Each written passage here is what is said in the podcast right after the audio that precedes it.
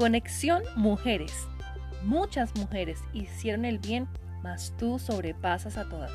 Proverbios 31-29. Programa de la Iglesia Cristiana Movimiento Misionero Mundial en Barandilla, Zipaquirá, con la pastora Nayalit Lozano. Comenzamos.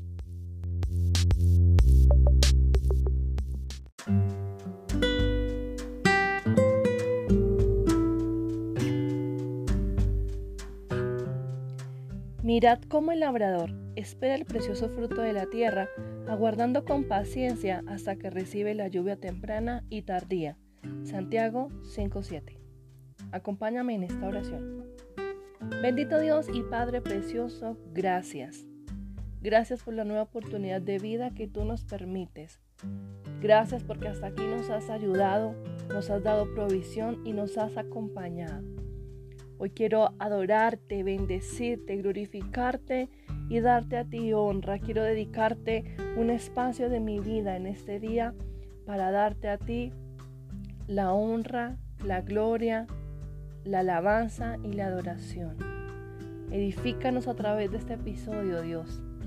Abre nuestro entendimiento, nuestro corazón y nuestra mente para poder aplicar, entender tu palabra preciosa.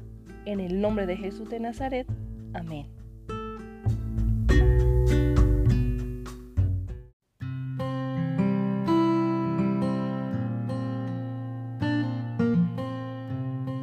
Sara, ajustando los planes de Dios a sus planes. Esta historia se desarrolla en la tierra de Canaán en el año 2100 a.C. aproximadamente. Sara, quien anteriormente se llamaba Saraí, estaba marcada por su esterilidad en aquella época el destino de las mujeres era ser propiedad de su esposo y quedaban a merced de los deseos y temores de ellos. El esposo de Sara se llamaba Abraham y una vez emprendieron un viaje por un territorio extranjero.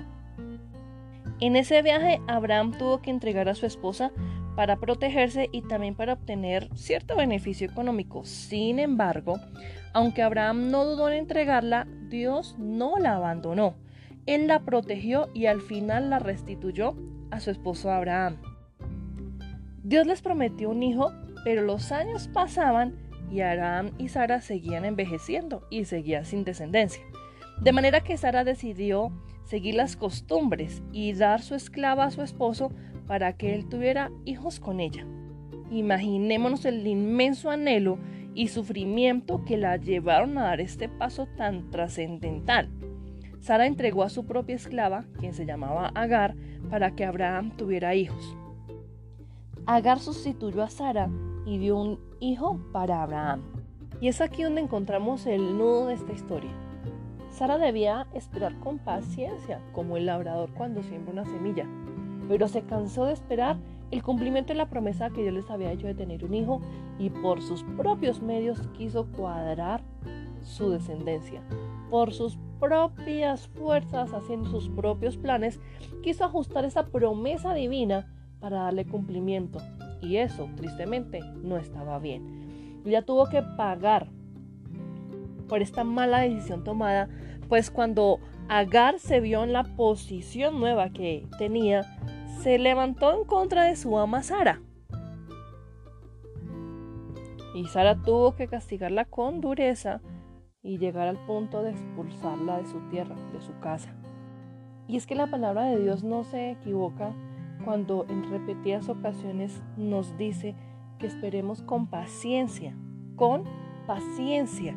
Esperar es no buscar fuera de Dios para arreglar el problema por el cual estamos esperando.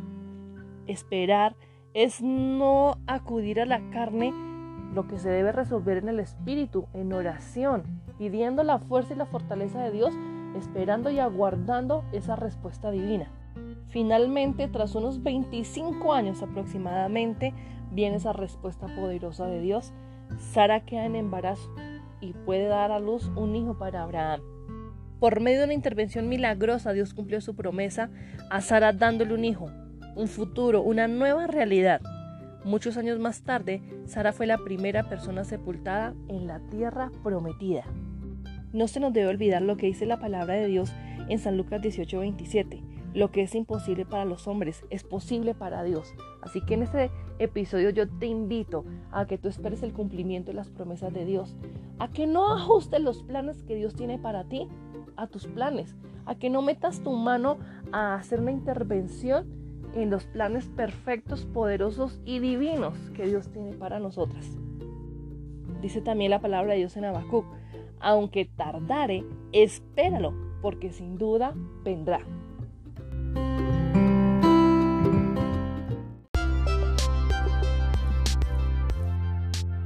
Si deseas más información o quieres que oremos por ti, nuestro teléfono móvil en Colombia es 300-361-6225. O si quieres acompañarnos a una de nuestras reuniones, estamos ubicados en la carrera cuarta, número 2F26, Barandillas, Zipaquirá. Recuerda que somos la iglesia cristiana del Movimiento Misionero Mundial. Hasta pronto.